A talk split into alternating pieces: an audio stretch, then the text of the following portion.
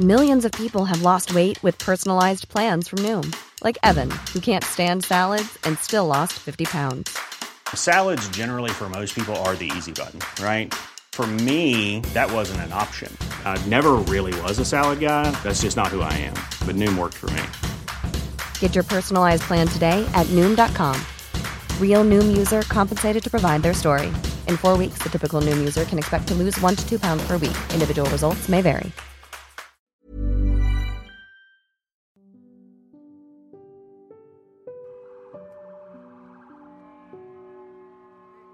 Abend des 10. September vor 20 Jahren gingen 246 Menschen schlafen, bereit für ihren Flug am nächsten Morgen. 2606 Menschen gingen schlafen, um am nächsten Tag wie viele von uns morgens auf Arbeit zu fahren. 343 Feuerwehrleute schliefen ein, bereit für ihre Frühschicht am nächsten Morgen. 60 Polizistinnen gingen schlafen, ebenfalls bereit für ihre Frühschicht am nächsten Morgen. Und acht Sanitäter gingen schlafen, auch sie waren bereit für ihre Einsätze am nächsten Tag.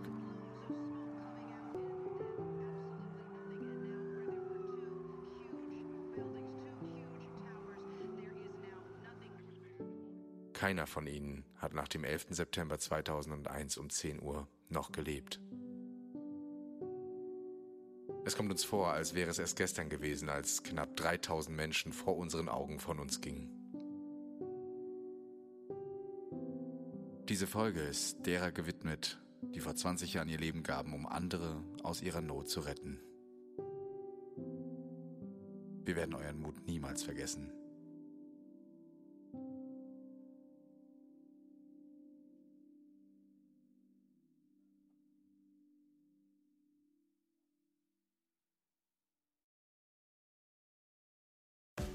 Retterview. Gedanken und Spaß aus dem Pflasterlaster. Mit Sprechwunsch und Sammy Split. Ach ja, Mann. Oh. Ja, ich kann es mir nicht vergleichen. Also es ist äh, die ganze Zeit gehen. Ich, äh, hi, Luis, du auch da?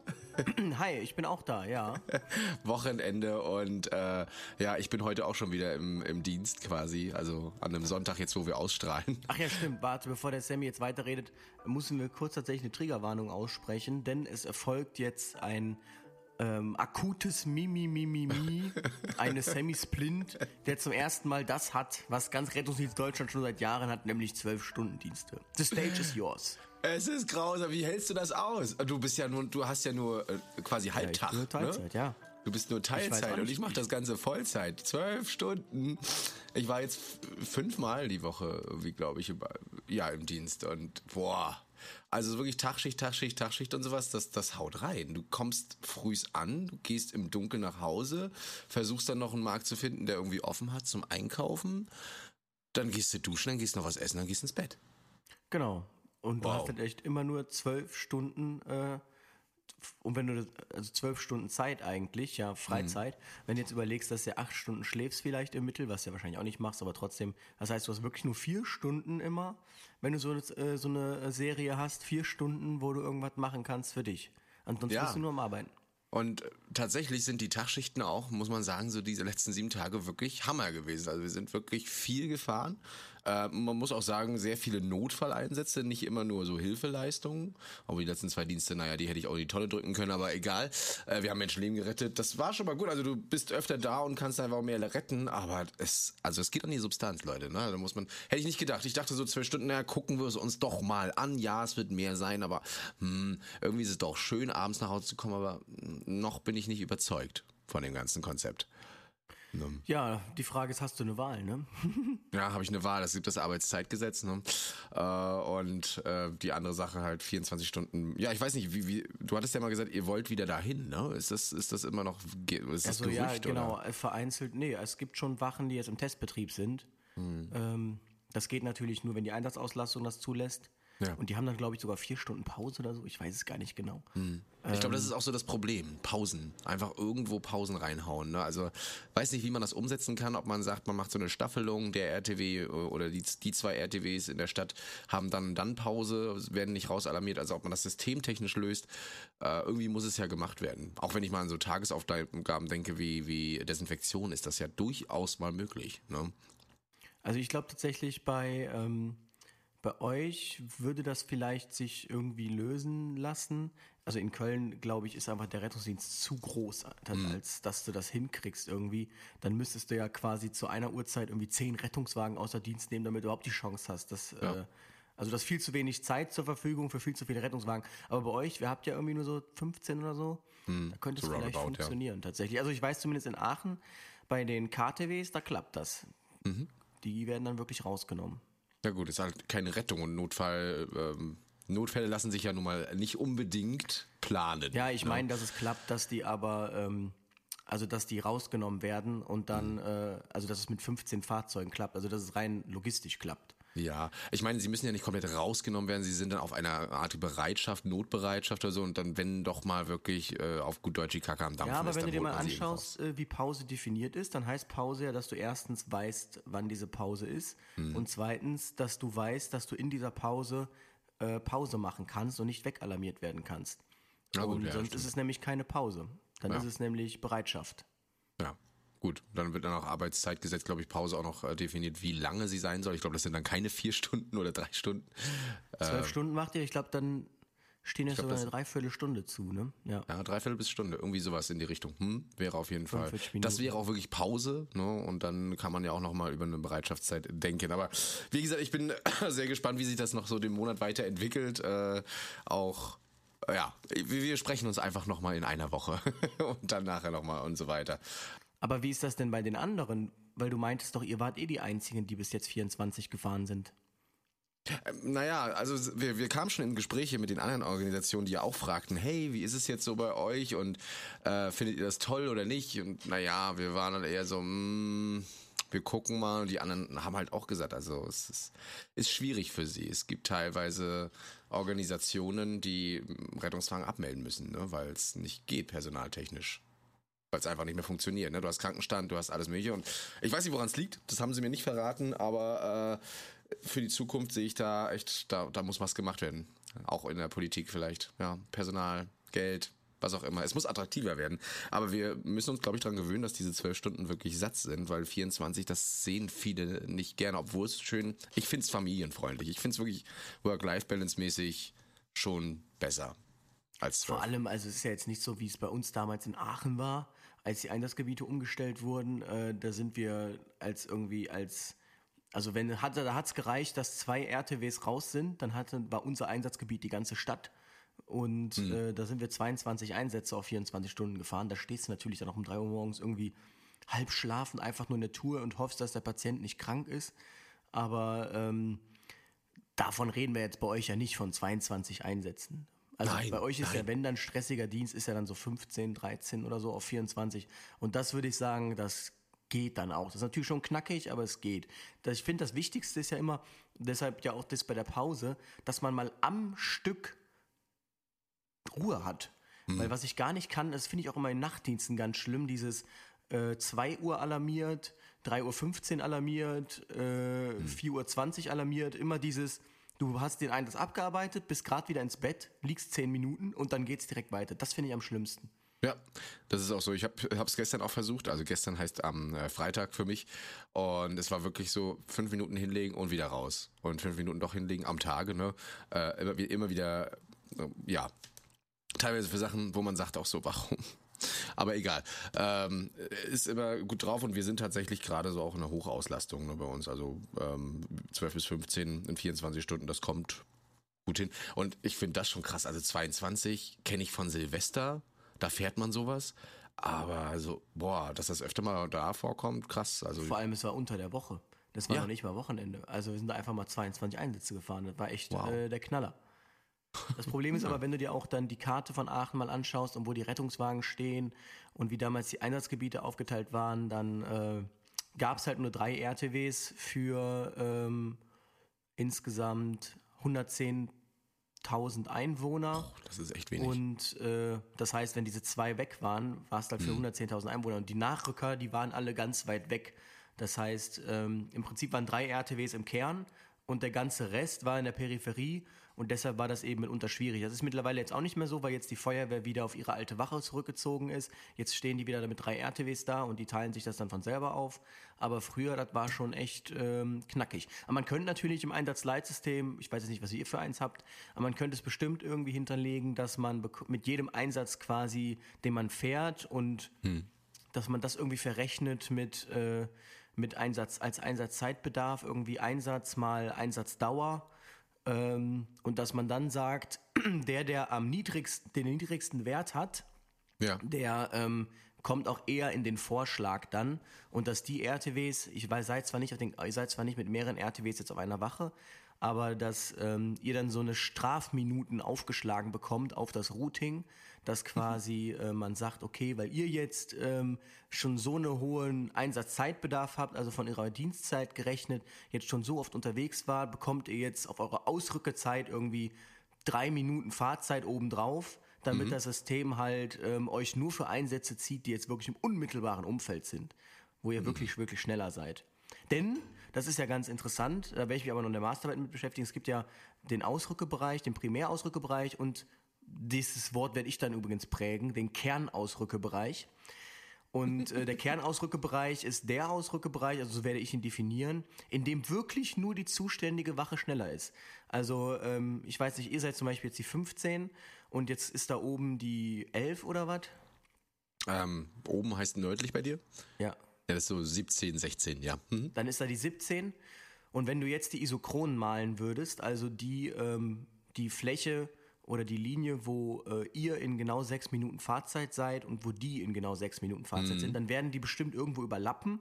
Und da, wo die überlappen, das ist dann halt der Bereich, wo ihr ähm, beide innerhalb der Hilfsfrist wäret. Natürlich kannst du noch errechnen, wer denn wirklich schneller wäre, aber ihr werdet beide in der Hilfsfrist da. Ja. Und dann wird es einen Bereich geben, wo ausschließlich ihr in der Hilfsfrist sein würdet. Ähm, und da könnte man ja sagen, okay, wenn man wirklich RTWs schonen möchte, dann sagt man, dann sollen die jetzt mal nur für ihren Kernausrückebereich zuständig sein. Das heißt, nur wo die wirklich in der Hilfsfrist da sind, äh, sein können, da äh, fahren die auch hin. Und die anderen RTWs fahren dann quasi in euer Einsatzgebiet, wo ihr zwar schneller wärt als der andere RTW, aber trotzdem die anderen innerhalb der Hilfsfrist da sind. Ich hoffe, das ist nicht zu kompliziert, aber so stelle ich mir das. Ja, du hattest mir ein Bild geschickt ähm, von ähm, Rescue Track, glaube ich. Ne? Da hast du unsere Wache eingegeben und äh, mal Stimmt, gezeigt, genau, ja. was so unser Einsatzgebiet sein könnte innerhalb dieser ganzen Minuten. Und das fand ich ganz äh, super interessant. Und das fand ich, fand ich wirklich ganz gut. Also ist das, ist sowas leitstellentauglich? Also, dass man das so eingibt und der sagt so, aha, anhand der Verkehr, also nimmt der auch Verkehrssituationen ähm, Situationen Jetzt mit sind wir rein? schon wieder genau sehr in der Thematik. Also bei Rescue Track sagt, ähm, Verkehr machen sie beim Krankentransport Sinn. Das Problem ist halt erstmal, sehr oft ist ähm, der Einsatz, die Einsatzstelle der Grund, warum der Verkehr schlecht ist. Das heißt, dann einen Rettungswagen nicht zu schicken, macht natürlich keinen Sinn. Und Ja. zweitens, wann ist denn wirklich, also wann könntest du nur anhand der Google-Daten wirklich sagen, ähm, denn Google differenziert es ja auch nicht nach Fahrtspuren, ähm, jetzt ist das wirklich eine hilfsfristrelevanter Stau. Weil ähm, wenn du den Fall hast, optimale Rettungsgasse, dann steht zwar bei Google alles auf Rot oder Schwarz, aber du kannst da trotzdem durchfahren und es beeinträchtigt dich nicht. Das heißt, damit sind die noch so ein bisschen am struggeln. Also wann denn wirklich Verkehr dazu führt, dass ähm, Rettungswagen wirklich ähm, ausgebremst werden und das eben zu differenzieren, ist nicht so einfach. Ja, ähm, nur kurz dazu, in Rostock haben wir auch, genauso wie in vielen anderen Städten, diese Bluetooth-Boxen. Also wenn ihr mal so an Laternen, Ampeln guckt, da sind so eine großen Boxen und ihr fragt euch, was das ist. Ne? Das sind so eine äh, Bluetooth-Ping-Boxen, die tatsächlich für die Verkehrsstauermittlungen und so weiter da sind, an den Verkehrsfluss analysieren. Und auch die könnten dann sehen, in welche Richtung die fährt. Weil du hast ja die eine Box und die andere Box und siehst dann ja, aha, hier ist das gleiche Bluetooth-Signal, ähm, das fährt in die Richtung, aber sehr langsam und das in die andere. Das sind Sachen, gut, damit werden sich die Jungs und Mädels beschäftigen, fand ich jetzt nun mal ganz interessant. Wie, ähm, wie hieß nochmal eure, die Straße eurer Wache? Ich bin nämlich gerade ja. wieder bei Rescue Track drin, da wollte ich tatsächlich nochmal schnell nachschauen. Weg. Bitte? ah, warte, ich, es ist ja phonetisches Matching. Ich kann es ja einfach so eingeben, wie ich es verstanden habe. Ah, siehst du, da hat er schon.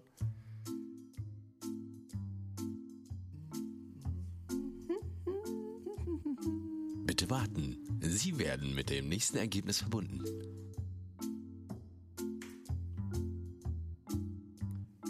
Ja, da sieht man nämlich, dass ihr sogar in sechs Minuten ähm, werdet ihr in äh, Lüttenklein, in Lichtenhagen, also zumindest jetzt über die Schnellstraße, nicht in dem gesamten Stadtteil, aber eben an Orten, die an dieser Schnellstraße liegen.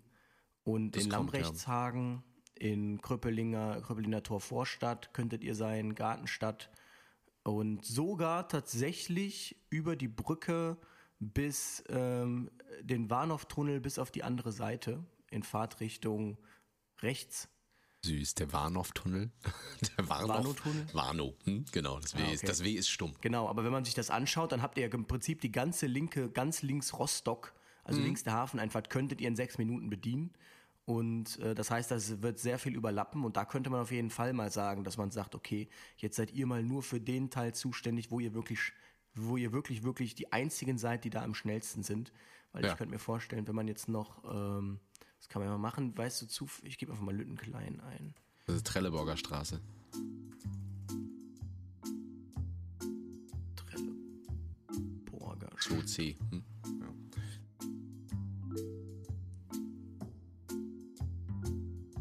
Yes, da hab ich's. Ich hoffe übrigens, dass Rescue Truck jetzt das nicht hört und uns jetzt einen drüber gibt. Sagt, ja, wir wollen doch noch eine Folge weitermachen. So, da sehe ich jetzt tatsächlich nämlich die Isochron für euch beide. Genau, und da sieht man jetzt, also tatsächlich seid ihr quasi mehr oder weniger vereint in deren Ja, Einsatzgebiet. ja. Ja, ja. Wir sind auch sehr oft bei denen mit drinne, ja. Hm? Wobei ähm, die Stellen jetzt, wo ihr schneller wärt, das ist dann so Komponistenviertel und da ist ja dann wieder die andere Wache. Mhm. Das, heißt wäre unsere ja, Komponistenviertel. Ach stimmt, genau, da muss ich heute sagen. Nee, Hansa-Viertel, da Kröpeliner Tor Vorstadt. Ähm, ja, ist da nicht die Feuerwache 1 unten irgendwo? Nee, die ist in der Südstadt. Die ist ganz unten südlich in der Südstadt. Genau, aber Oh Gott, wer das meine Geografielehre wieder hört. Unten, unten südlich. Also euer Einsatzgebiet endet tatsächlich, wenn ich es jetzt ganz genau schaue, ähm, in der Vossstraße. Oder Ach so. Vossstraße. Mhm. Genau, die Vossstraße bildet quasi so die Tangente da zur Südstadt. Und da steht ja auch wieder ein RTW. Das heißt, im Prinzip Genau. seid ihr, habt ihr keinen Standortvorteil äh, zu irgendwas. Also wenn man nur sagen würde, man guckt nur auf die sechs Minuten, dann könnte man die RTWs echt teilweise rausnehmen, weil man die Hilfsfristen überall halten würde. ja. ja. Okay, siehst du. Mensch. Und die haben auch tatsächlich gar kein wirklich größeres Einsatzgebiet als hier da oben die Lütten-Kleinwache. Die kommen tatsächlich nur bis Warnemünde oben und bis Neu-Hinrichsdorf. Siehst du, analysiert äh, der Rettungsdienst Rostock von Louis Teichmann. Yes. Sehr schön. Äh, übrigens eine andere Frage, Anfrage hat mich äh, sehr beeindruckt, als ich die in unserem Postfach in uns auf unserem Anrufbeantworter abgehört hat und äh, hört's euch einfach mal selbst an. Übrigens äh, zwölf Jahre alt. Hallo Sammy, hallo Sprechwunsch. Ähm, ja, ich bin Amato aus Linz, elf Jahre alt. Und ich habe einfach mal eine Frage und zwar, ähm, wie, wie funktioniert eigentlich eine Larynxmaske? Weil ähm, ich komme aus Österreich und es gibt für Kinder in Österreich im Bereich Erste Hilfe Notfallmedizin einfach nichts, was man machen kann. Das Jugendrotkreuz ist auf äh, wirklich Erstklässlerniveau, auf Erste Hilfe mäßig gesehen. Und ja, das würde mich sehr interessieren. Und ja, ich wünsche euch einen schönen Tag und hoffe, dass ich in die Podcast-Folge komme. Und ja, ich feiere ich feier euren Content und tschüss. Larynxmaske. Also in dem Alter Larynxmaske, das Wort habe ich doch noch nicht im Mund genommen und wusste ich auch noch nicht. Nee, wir haben uns auch beide so angeguckt, so, hä? Ja, so. Das, dazu muss man erstmal erklären. Äh, was ist eine Larynxmaske? Also es ist eine Larynxtubus oder Larynxmaske. Das sind diese, naja, erstmal Schläuche an sich, die Larynxtuben, die man in den Hals äh, schiebt, um eine Luftzufuhr anzugeben. Intubieren. Damit hat's zu tun. Ne? Habt ihr vielleicht schon mal gehört, das Wort intubieren? Äh, und eine Larynxmaske ist jetzt quasi, ja, wie so eine kleine Beatmungsmaske, die man in den Mund, in den äh, Rachenraum hineinschiebt, ja, bis äh, vor, also vor den Kehldeckel, supraglottische Atemwegshilfe heißt das Ganze eben auch. Und die sorgt dafür, dass quasi dann ja, Luft in die Luftröhre kommt. Ähm, beim Larynxtubus ist es unterschiedlich, äh, gibt es einen Unterschied zwischen Endotrachealtubus, das hört man schon, ne? und äh, Larynxtubus. Beim Endotrachealtubus wird übrigens meistens nur von den NotärztInnen geschoben, ähm, wird der Tubus direkt in die Luftröhre reingeschoben und beatmet und dort auch blockiert. Beim Larynxtubus, ja, Rachen, Larynx und Pharynx, hm? äh, Kehl, Entschuldigung, Larynx ist ja äh, Kehlkopf, ähm, da wird der Tubus einfach und auch tatsächlich ohne diesen Spatel äh, in den Hals rein, rein manövriert und ähm, der gelangt dann in die Speiseröhre ähm, und wird dann eben an zwei Beutel blockiert, so dass man quasi die Speiseröhre zublockiert und eben den Weg nach oben wieder in den Rachenraum und man dann mittels eines Loch, einer Öffnung äh, in äh, in die Luftröhre reinpustet. Und ich weiß jetzt nicht, Larungsmaske, äh, aber im Sanitätsdienst und so weiter wird nicht verwendet. Also ich weiß, ihr lernt es im, im San A, San B oder wie auch immer jetzt die Sanitätshelferausbildung ist, wie man das Ganze vorbereitet und wie es funktioniert. Und ihr dürft es auch am Modell üben, aber ähm, in vielen Bereichen nur für den Rettungsdienst erlaubt. Ne? Achso, aber ist es nicht auf dem Koffer mit drauf bei denen, auf diesen Notfallrucksäcken? Ich weiß nicht, ob es im Sanddienst so ist. Ob, ähm, also es gibt wohl welche, die machen das, aber bei uns hier oben zum Beispiel gibt es zwar auf den Koffern drauf, wird aber nicht angewendet. Ne? Da gibt es Beutelmaskebeatmung und fertig. Zumal sowas auch immer mal geübt werden muss. Es gibt immer einen gewissen Widerstand, gegen den muss man angucken. Man muss aber auch merken, ist das der Widerstand, der ganz normal ist, oder ist das wirklich ein Widerstand, den ich äh, doch, dem ich doch mal mehr Beachtung schenken sollte, wenn man so einen Tubus schiebt. Ne? Auch, auch die Griffweise, Überstrecken des Kopfes und sowas. Das muss alles wirklich geübt werden. Ist, ähm, wie man das ja immer sagt, ne, es muss erlernt und vor allem beherrscht sein auch, ne, wenn man sowas machen möchte. Ja. Und wie oft äh, intubiert man im Sanitätsdienst? Ne? Ja, eben, deshalb. Das stimmt natürlich auch. Aber jetzt weißt du es auf jeden Fall, jetzt haben wir ein bisschen was über die Larynxmaske erklärt. Das ist eine Larynxmaske. Diese Maske eben hat so eine breite Öffnung und der Larynxtubus nur eine ein, eine Öffnung am, am Tubus selbst, also ein Schlauch. Ne? Die Maske, die, die umhüllt quasi so die, die Übergangsstelle zur Luftröhre. Ja, könnt ihr euch übrigens oft in OPs angucken, da wird das gerne mal angewendet auch. Ja, und bei einer Reanimation vorwiegend. Also hast du auch die Larynxmasken? Wir haben Larynxtuben. Ja, ja, ich bin auch Larynxtuben-Fan, aber wir haben leider Masken. ah, okay. Krass. Übrigens haben wir damit ähm, Leben gerettet letztes. Da hat mal ah, sehr gut. Da so. muss der Christian nochmal kurz sagen, der Lebensretter. Das finde ich schön. Das ist ein schönes Gefühl, vor allen Dingen, wenn du eine Reanimation hast, die mal erfolgreich ist. Das macht einfach, ne? Also, ja, das stimmt, stimmt. Hilft, weil der Sohn wiederbelebt hat. Ne? Er hat's gemacht. Sehr gut, so muss es sein. Übrigens, so da darf ich an der Stelle direkt darauf verweisen, es gibt jetzt eine Kampagne vom GRC und Doc Caro ins Leben gerufen. Hashtag Ich rette dein Leben. Ich, man kann auch auf ich rette dein Leben.de gehen. Und zwar ähm, möchten die jetzt zur Bundestagswahl eine Petition starten, dass man ähm, oder dass Reanimationsunterricht äh, gegeben wird für die Zukunft oder dass das in die Schulen kommt, ab der siebten Klasse, achten Klasse, dass da reanimiert wird regelmäßig, einmal im Jahr oder so. Und diese Situation, äh, Petition werde ich ausdrücklich auch unterstützen, denn ich finde auf jeden Fall, dass das so sein muss. Und ich finde, man lernt Schwimmen in der Schule, man lernt Fahrradfahren und es gehört einfach zum Menschsein dazu, dass man reanimieren kann. Punkt. Und gerade wenn man so früh anfängt, dann kann man ja auch sehr viel, ähm, sehr viel Angst nehmen, auch schon davon und ähm, dann ist das vielleicht auch gar nicht mehr so schlimm mit diesem Erste Hilfe leisten, wenn man es einfach von Anfang an trainiert. Hm. Ich finde, das muss die Gesellschaft können, weil in Wien, ähm, die, die haben es ja perfektioniert. Die haben ja so eine richtige Kampagne. Ich weiß nicht, ob du das Bild gesehen hast. Die haben so den Wiener Sensemann, der immer Sachen twittert. Ähm, ja. Sowas wie, äh, genau, wenn wir jetzt noch mehr ÖPNV hier Defis kriegen, dann bin ich ja bald arbeitslos oder was weiß ich. Mhm. Ähm, Deshalb, äh, da stehen auch überall Defis in der Stadt und das ist richtig cool. Da stehen super viele Schilder, die dich, ich glaube, ab 30 Sekunden Fußweg zum Defi lotsen. Da steht dann Defi 30 Sekunden, Defi 20 Sekunden, Defi 10 Sekunden und dann findest du den. Das ist echt, äh, echt cool Wirklich, da, ja.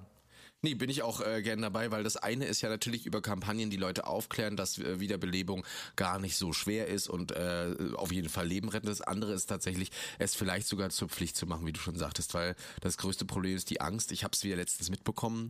Ähm, da hieß es ja, ihr fahrt zur Reanimation, ähm, Laienreanimation wird abgelehnt, hieß es. Da dachte ich so, das geht? Ne? Also wie bitte? Da, da sagt jemand am Telefon, bitte reanimieren Sie, drücken Sie doch auf den Brustkorb rum. Und er sagt, nö, meine nicht. Nee, er macht's anders tatsächlich. Er muss ihm das ja anbieten, sagen, ähm, soll ich Ihnen die Telefonreanimation erklären, irgendwie so. Da hat er wahrscheinlich gesagt, nee. nee, danke. Danke, Nee, also ciao. es wurde auch tatsächlich abgelehnt. Also die wollten keine Reanimation machen. Die hatten, die wollten das nicht.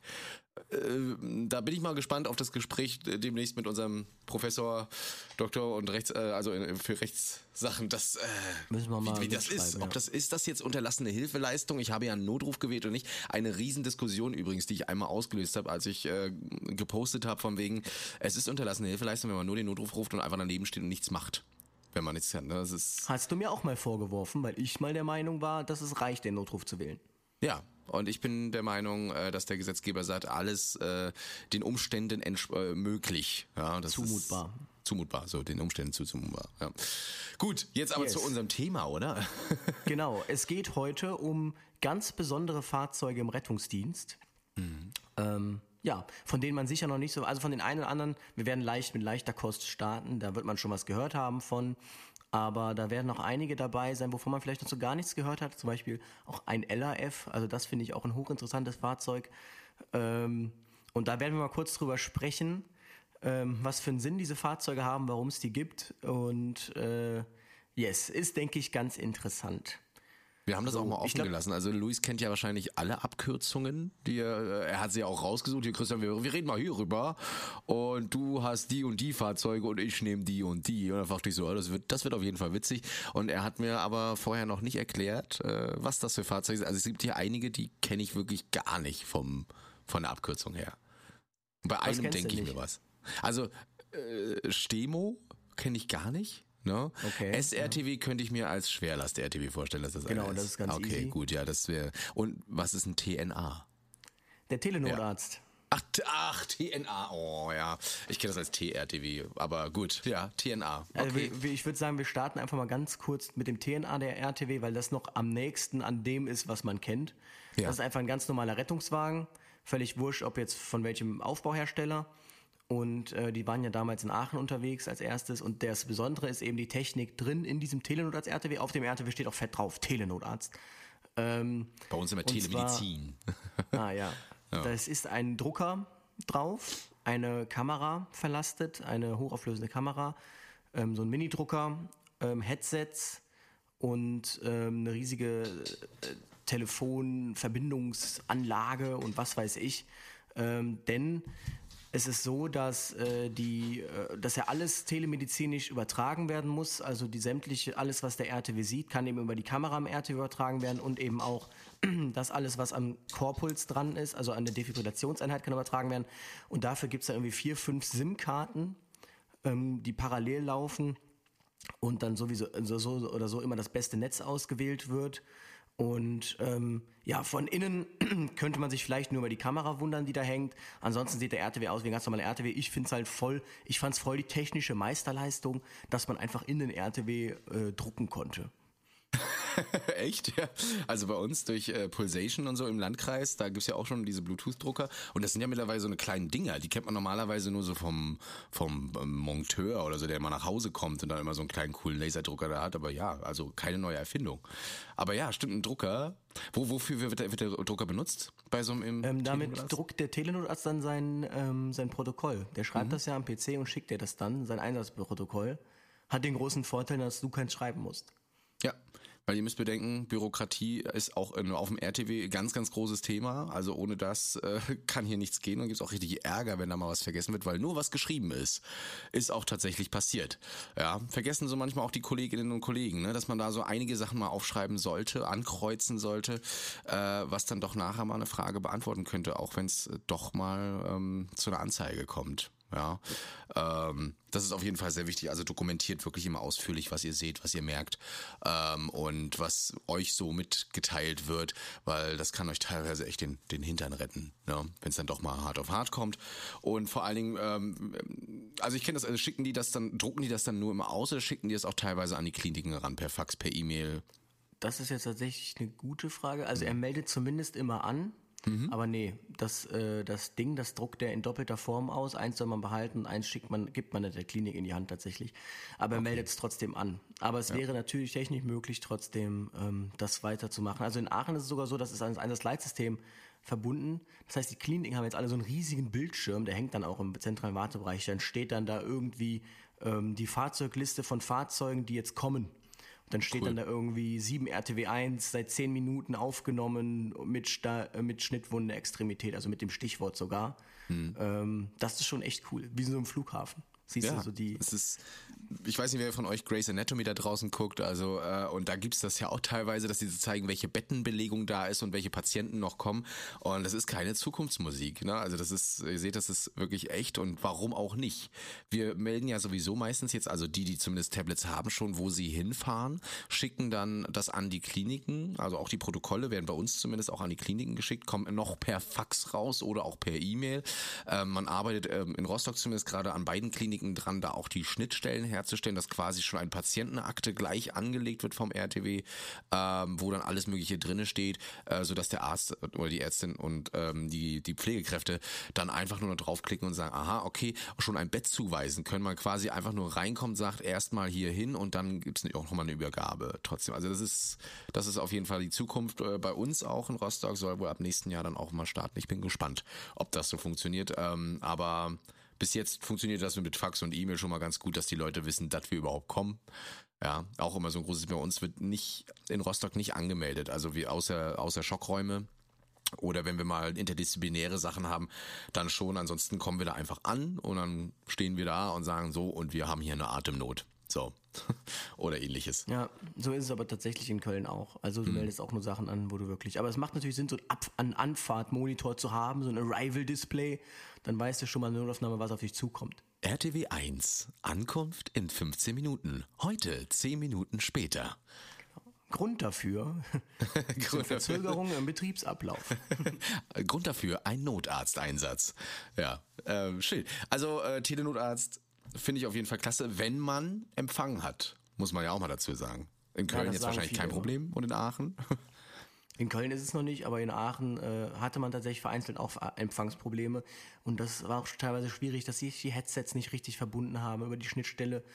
Aber ähm, ja, das ist ja auch, da muss, sind ja tausend Antennen irgendwie auf dem Dach von diesem RTW und das muss man ja wirklich auch ähm, berechnen wo diese einzelnen Antennen stehen und was für einen Abstand die haben. Da muss man auch für ELWs so ein richtiges Antennenkonzept machen, weil die sich sonst tatsächlich alle gegenseitig behindern, die Antennen. Und dann ähm, ist halt die Sprachqualität, Empfangsqualität schlecht. Ja, aufgrund der Frequenzen, Überschneidungen und so weiter. Ja, immer interessant. Also ich kenne das nur jetzt, wie gesagt, von diesen MIDI-Meisterschaften. Da hatte ich mit Vodafone, tut mir leid, dass ich die erwähnen muss, aber überhaupt keinen Empfang. Ich hatte Empfang, aber ich kam nicht raus oder rein mit meinen Signalen. Und äh, auch die Rettungskräfte alle- dort vor Ort haben das gesagt teilweise. Ne? Wenn Also da alle Vodafone hatten, ne? Ja, schwierig, ne? Aber äh, vor allen Dingen die Rettungskräfte haben mir halt auch erzählt, ne, dass sie teilweise, wenn sie telefonieren wollten oder sowas, das dann nur mit einem anderen Anschluss, ne? Also jetzt müssen wir sie ja alle wählen mit äh, mit Telekom oder im O2 oder sowas hatten. Da ging das dann, ne? Aber das andere nicht. Deswegen ist es wirklich wichtig, auch dass hier mal was gemacht wird, äh, empfangstechnisch, ne, dass man wie in Amerika zum Beispiel überall ein gutes Netz hat, egal welcher Anbieter da ist. Ja, das muss auf jeden Fall geregelt werden, gerade für den Rettungsdienst. Ey, wir haben ja auch unsere Diensthandys, müssen teilweise mit der Leitstelle telefonieren und wenn du da keinen keinen Empfang hast, weil hier gerade ein Fußballspiel ist oder da Störsender eingesetzt werden, pff, ja, ist doof für die Rettungscrew. Du hast mir vorgeschwärmt vom Großraumrettungswagen, vom GRTW. Ja, ich bin ja sowieso immer für ein bisschen mehr Platz im Rettungswagen und da ist so ein Großraum-RTW ja äh, tatsächlich eine tolle Lösung. Allerdings kann ich den, dürft, ich könnte den nicht fahren. Ich habe zwar einen C-Führerschein, aber äh, dafür bräuchte es, glaube ich, sogar ein D. Ja, denn so ein Großraum-RTW ist, wenn er nicht gerade ein LKW ist, tatsächlich ein äh, meistens ein Bus. Ja, ihr müsst euch das Genau, immer so ein ganz normaler. Linienbus. Ja. Und ich durfte äh, tatsächlich mal einen sehen. Wir hatten G8-Gipfel damals in Rostock äh, oder bei Rostock.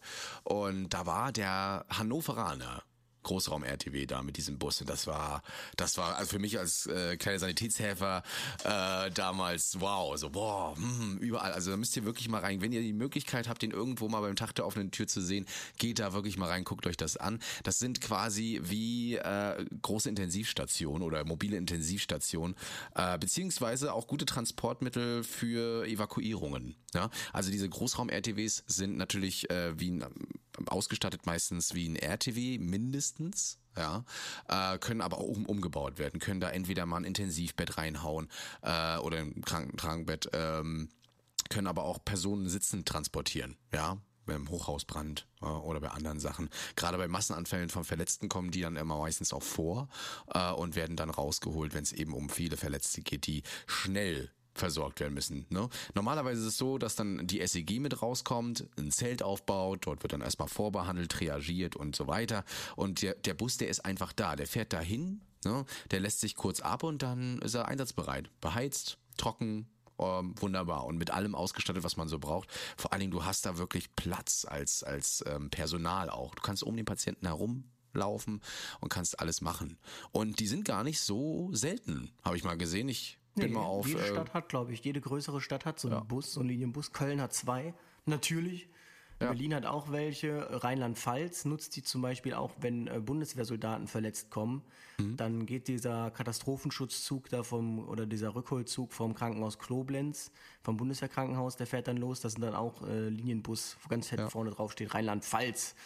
Und ähm, genau, die gibt's zum einen einfach nur, dass äh, Sitze drin sind, eben für Evakuierung, dann können die alle da rein schnell oder bei Feuer. Ähm, dann gibt es die als, dass äh, das glaube ich so eine Twitter-Ding ist, dass du zum einen irgendwie so zwei, drei Liege- oder vier Intensivplätze hast und eben fünf normale Plätze. Und dann gibt's das teilweise sogar, das ist in Hamburg, als Schwerlast-RTW, weil du es dann eben einfach hast mit dem Ein- und Ausstieg. Da wird dann einfach so ein Riesenbett reingeschoben. Ich empfehle euch übrigens, weil da habe ich auch nachgeguckt, ähm, wenn ihr sowas mal sehen wollt in Bildform, ja, einfach mal auf bos-fahrzeuge.info zu gehen. Das sind, äh, also jetzt wisst ihr auch, warum Spotter gibt. Ja, die fotografieren wirklich alles Mögliche und jeden und da kann dann können dann Fahrzeuge hochgeladen werden mit Funkkenner und so weiter. Und dann könnt ihr euch auch mal äh, manchmal auch von innen angucken, wie die so aussehen. Äh, und da habe ich mal wirklich geguckt. Ich äh, erwähne mal kurz alle Städte so von A bis Z, äh, wo wo es die so existieren: Augsburg, Bremen, Düsseldorf, Frankfurt, Hamburg, Hannover, Koblenz. In Köln gibt's auch wohl einen. Kennst du ihn? Hast du ihn schon mal gesehen? Zwei sogar bei euch. Einen R-Bus und einen M-Bus. Oh, okay. Leipzig, Ludwigshafen, München, Starnberg, Stuttgart und Trier. Und so um Deutschland herum, beziehungsweise in, in Europa, so in Zürich, London, Prag, ist zumindest was registriert worden. Ne? Da kann man also auch mal. Weiß nicht, ob es in Österreich sowas gibt. Könnt ihr auch mal schreiben. Da gibt es den K-Zug. Den habe ich auch kennenlernen dürfen. Die waren an den Donauinseln, weil da war irgendwie hohe Einsatzauslastung. Haben die einfach fünf RTWs geparkt. Und diesen K-Zug, das sind einfach so riesige Großraum, äh, auf, auf Mercedes Sprinter-Fahrgestell, so komisch hochgezogen. Man musste mal, müsst ihr euch mal anschauen. Einfach K-Zug eingeben, Wien, Wiener Berufsrettung, dann wisst ihr, was ich meine. Die haben sowas aber auch. Ah, interessant. Ja, und man nutzt da meistens Niederflurbusse. Ja, das sind Busse, die kennt ihr wahrscheinlich jetzt alle mittlerweile aus der Stadt, weil die können so tief abgesenkt werden, dass da äh, keine Hebebühne oder ähnliches nochmal benötigt wird. Da kann man einfach einsteigen und äh, meistens benutzt man eben die. Ansonsten muss eben da noch so eine Hebevorrichtung rangebaut werden. Ist aber wie gesagt seltener. Ich habe sogar einmal, das fand ich den Kracher, so einen Bus mit, so einen Gelenkbus äh, gesehen, mit Blaulicht. Das fand ich auch geil. Herrlich, ne? Also dieses, das ist, was es da nicht alles gibt und ich finde das ist echt eine coole Idee und eine gute Alternative. Äh, allerdings Nachteil ist, ähm, allerdings Nachteil ist, ähm, dass du in unwegsames Gelände mit so einem Bus weniger reinkommst. Ne? Also mal auf so Feldwiesen, da wird's dann schwierig, da müssen dann Zelte aufgebaut werden. Aber in der Stadt ja, oder eben auf dem Land, auf Landstraßen und sowas funktioniert das doch ganz gut mit den Dingern. Da hast du aber schon direkt die perfekte Überleitung eigentlich ja zum nächsten geschaffen jetzt. Denn fürs Gelände gibt's ja auch was. Ja, es gibt tatsächlich Gelände-RTW und ich habe äh, gesehen, nicht mal viele. Also zumindest Nee, registriert nicht viele. Ne? Die Bundeswehr hat welche. Ja, es, also klar, die Bundeswehr, die sind ja sowieso, also wenn ihr da mal guckt, die haben ja alles, ne? Die haben ja diese riesen, äh, auch KTW 4s auf LKW-Form, also vier heißt vier Personen können da rein. Aber es gibt tatsächlich auch Rettungswagen für unwegsames Gelände, gerade so in den Bergen und äh, wo es halt ähm, doch schlimmer wird als auf dem Land. Äh, da hat man nämlich so einen sogenannten Unimog einfach mal zu einem RTW gemacht. Unimog kennt ihr meistens aus der Feuerwehr, so diese allradbetriebenen, hochgestapelten, ähm, ja, Dinger. Ich kann es gar nicht beschreiben. Das sind echt geile, geile Kraftpakete und die können ähm, wirklich überall langfahren, muss man ja mal sagen. Ne? Also äh, hier ist es jetzt der Unimog U4023 irgendwie von Mercedes-Benz. Das sind auch so die, die es herstellen, zusammen mit Strobel. Ja, also quasi Strobel ist so eine Ausstattungsfirma für Rettungswagen. Unten in Baden-Württemberg, glaube ich, liegen die. Ne? Und ähm, ja, was was kann das Ding so? Erstmal ist es ein RTW, ja, ein bisschen größer, weil es hier ein LKW ist. Man hat also weitaus mehr Platz und ich bin ja Freund davon, du ja auch. Äh, und ähm, Interessant fand ich nachher, wie kommt die Trage rein, erzähle ich auch gleich noch, aber äh, erstmal so ein bisschen für die äh, Liebhaber von Autos und PS und so weiter, was kann die? Also erstmal äh, können die so einen Böschungswinkel von 44 Grad einfach mal überwinden, beziehungsweise na, sie haben einen Kippwinkel von 38 Grad. Na, also ab 38 Grad wird's dann kritisch. Aber das müsst ihr euch mal vorstellen, 38 Grad holt mal euer Geodreieck raus, falls ihr eins habt, dann könnt ihr mal sehen, wie viel das eigentlich ist auf so einer Straße und ähm, das ist schon viel. Sie können bis zu 1,2 Meter Watt Tiefe äh, durchfahren, was für Hochwassergebiete natürlich richtig klasse ist. Und ich könnte mir vorstellen, dass das Gerät vielleicht auch unten in NRW zum Einsatz kam. Weiß ich nicht. Müsste man mal in Erfahrung Es gibt bringen. hier eine, die UNIK, eine universelle Katastrophenschutzeinheit. Mhm. Und äh, die ist extra fürs Gelände gemacht und die haben tatsächlich auch so einen. Weiß ich so. Ah. jetzt tatsächlich aber gar nicht, ob die da auch eingesetzt waren. Okay. Na, ich kenne jetzt nur den äh, vom ASB in ähm, Erlangen. Dort haben sie nämlich äh, so einen Unimog gemacht und äh, es gibt auch Bilder hier wieder auf dieser Infoseite. Und da wollte ich auch unbedingt wissen, wie kommt die Trage ein? Ja, sie haben auch Bilder drinne vom Tragetisch. Es ist erstmal so ein luftgefederter hydraulischer äh, äh, Tragetisch und der kann tatsächlich äh, mit so einem Teleskopplatte bis nach unten gefahren werden. Also wie auf dem RTW dann einfach reinschieben, dann fährst du es hoch und dann ist es oben drinne. Und äh, damit es für uns Retter auch nicht so schwer ist, hat man die Leitern gegen eine Treppe ersetzt, die nachher hochklappbar ist hinten auch. Ja. Wobei man dazu sagen muss, ich glaube, die Fahrzeuge sind jetzt nicht dafür gedacht, dass die in irgendeine Notaufnahme fahren. Nein. Sondern da geht es wirklich nur, den Patienten zu stabilisieren, aus dem, äh, aus dem Kaff, wo er liegt, rauszuholen und dann ähm, einem richtigen RTW, also was heißt ein richtigen, einem RTW zu übergeben, der eben für die Stadt ist, ein ganz normalem RTW.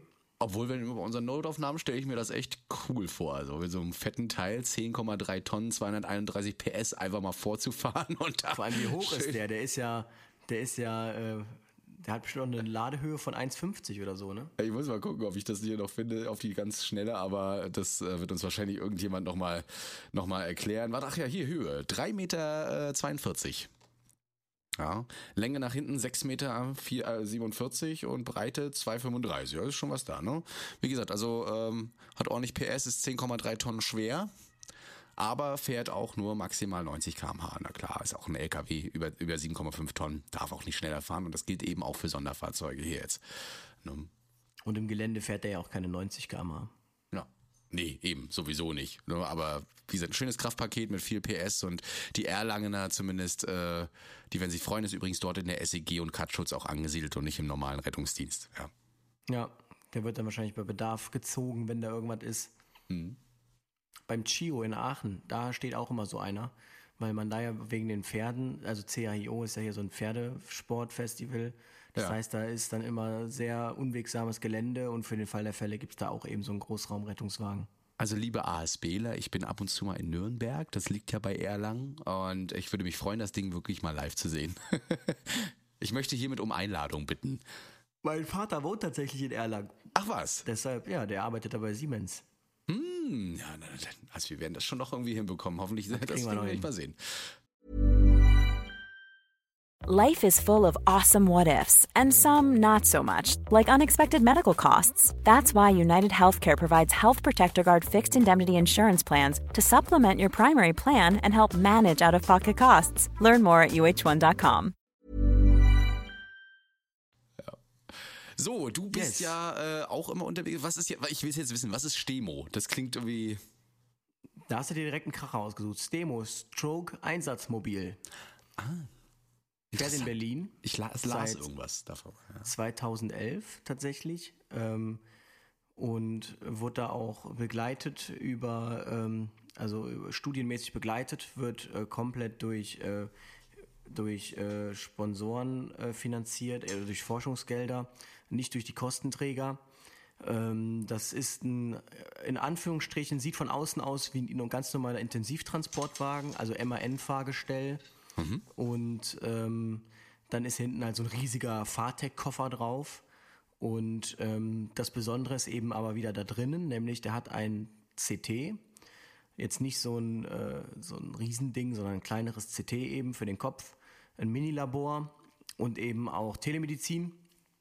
Und äh, die Telemedizin eben dafür, damit der Neurologe, der fest zur Besatzung gehört, genauso wie Rettungsassistent und Radiologieassistent, ähm, dann, wenn sie zu einem Schlaganfall alarmiert werden, ähm, schnell ein CT machen können und sich dann auch beraten können mit dem Neurologen von der Charité.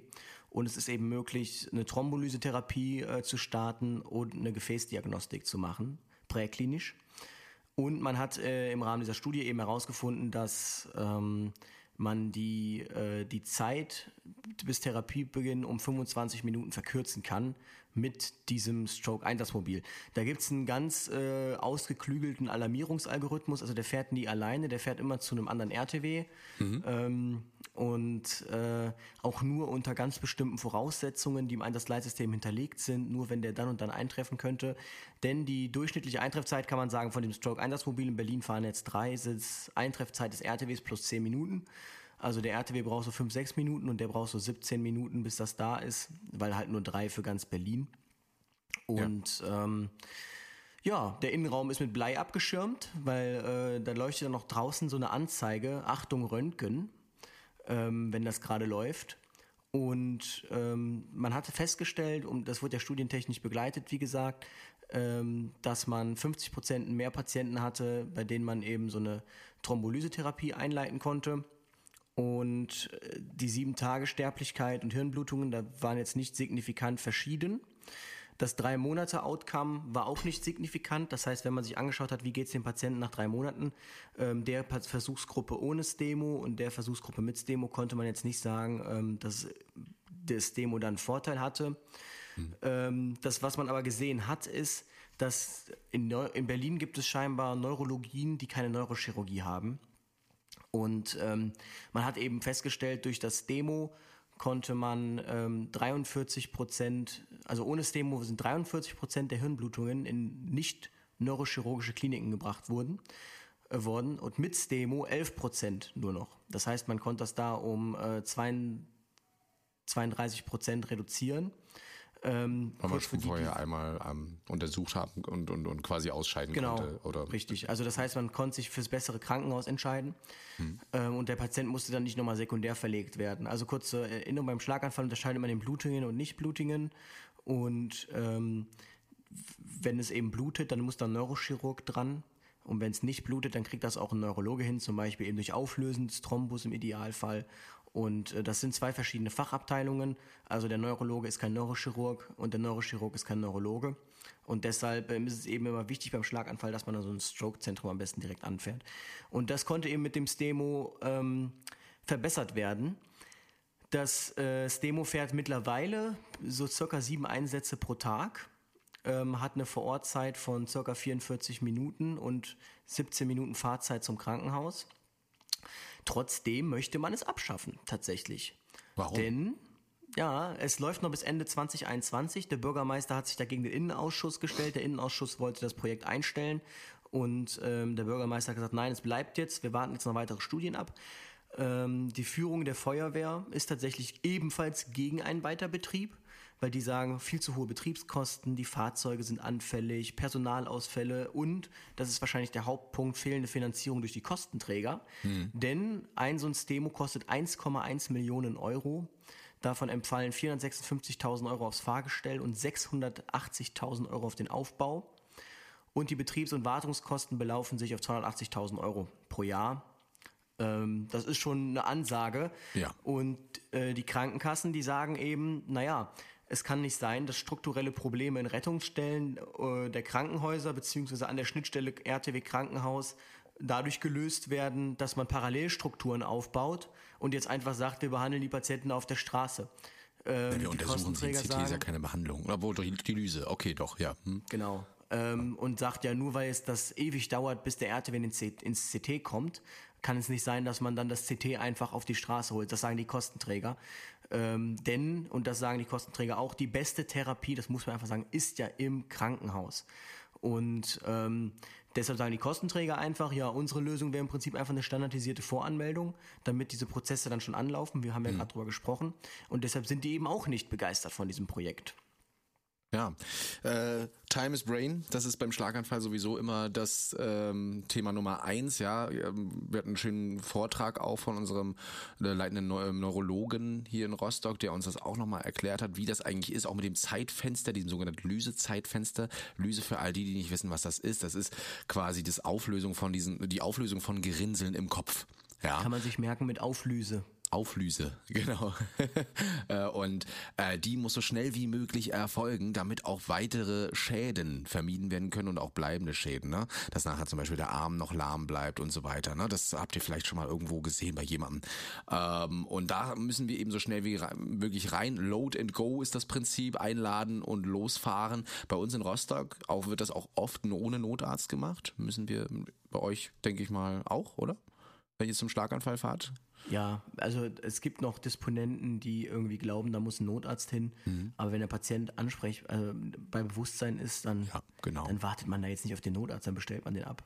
Genau, ne? Also man versucht sich die Zeit eben hier zu sparen und das heißt, wir fahren so schnell wie möglich rein. Während des der Fahrt rufen wir oft die oder rufen wir die Stroke Unit an, erzählen schon mal, was los ist, was genau äh, passiert ist, wann es vor allen Dingen passiert ist. Dann werden die Patientendaten auch schon übermittelt, geguckt, ist der Patient oder die Patientin schon bekannt bei uns und und und sind Implantate drin. Das MRT wird dann wahrscheinlich meistens schon angeschmissen äh, und die Lyse vorbereitet, je nachdem wie viel, wie welche Medikation haben. Also das läuft alles, während wir an euch mit mit Blaulicht vorbeifahren im RTW ab und natürlich die Überwachung des Patienten auch noch.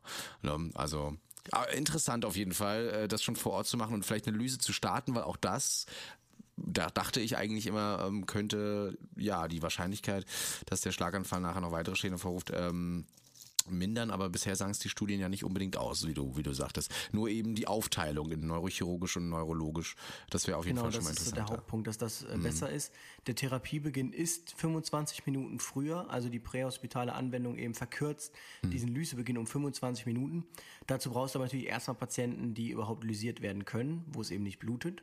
Da wäre es genau. dann wieder schon zu lang gewesen alles. Trotzdem haben die natürlich dann schon Bilder in der Klinik eventuell.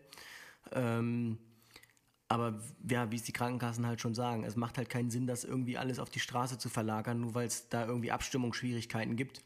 Ähm, da muss man andere Wege finden. Und man muss ja sagen, der RTW wartet ja dann wirklich aus 17 Minuten, bis das Demo da ist. Jetzt könnte man natürlich sagen, okay, ähm, ist man in 17 Minuten wirklich auch schon im RTW? Ob man den dann schnell nochmal kurz durch das CT jagt?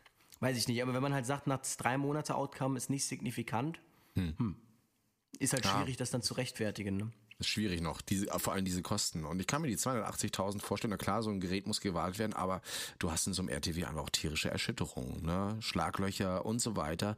Das ist äh, für Geräte, die im Krankenhaus sind, ja nicht so. Ne? Die sind einfach, die sind einfach da. Und ähm, ja, äh, werden einfach nicht so stark erschüttert. Also das, das ist das Einzige, was ich mir immer vorstellen kann, weil wie oft unser RTW teilweise gewartet werden muss, weil wir ja über so viel Schlaglöcher und alles fahren. Das ist ja, ja beim CT noch schwieriger. Vor allem, weil man halt auch sagen muss, ähm, das, Personalausfälle sagen sie ja auch, also immer Neurologen und einen Radiologieassistenten zu mhm. kriegen, ist wahrscheinlich auch nicht so einfach. Ne? Also die Kliniken werden dann wahrscheinlich im Zweifel eher sagen, bleib bei uns. Ja, und teuer auch. Hm. Ja, interessant, aber äh, cool, dass es sowas gibt, dass man sowas getestet hat und sowas äh, ja in Erwägung zieht, in Erwägung gezogen hat. Ähm, mal gucken, was da noch so, was da noch so kommt. Ich habe auf jeden Fall das Bild mal davon gesehen äh, von so einem von so einem Stemo. Ich erinnere mich, glaube ich, auch in der Rettungsdienst im Magazin. Ähm, da wird darüber geredet. Übrigens auch geredet wird über ein Fahrzeug, das du ja auch in der Beschäftigung hast, und zwar elektrische RTWs. Ganz großes Thema jetzt auch in den ganzen Magazinen, weil es ist noch gar nicht so neu, äh, gar nicht so alt. Ne? Nee, es ist äh, nämlich sehr, sehr neu, genau. Es ist, mhm. äh, WRS hat einen vorgestellt, ein äh, 5,5 Tonner Sprinteraufbau äh, mit 270 PS. Davon war ich überrascht tatsächlich, weil die wow. normalen Sprinter RTWs, die haben ja eigentlich nur so 140, glaube ich. Und äh, Topspeed ist 120 km/h allerdings nur.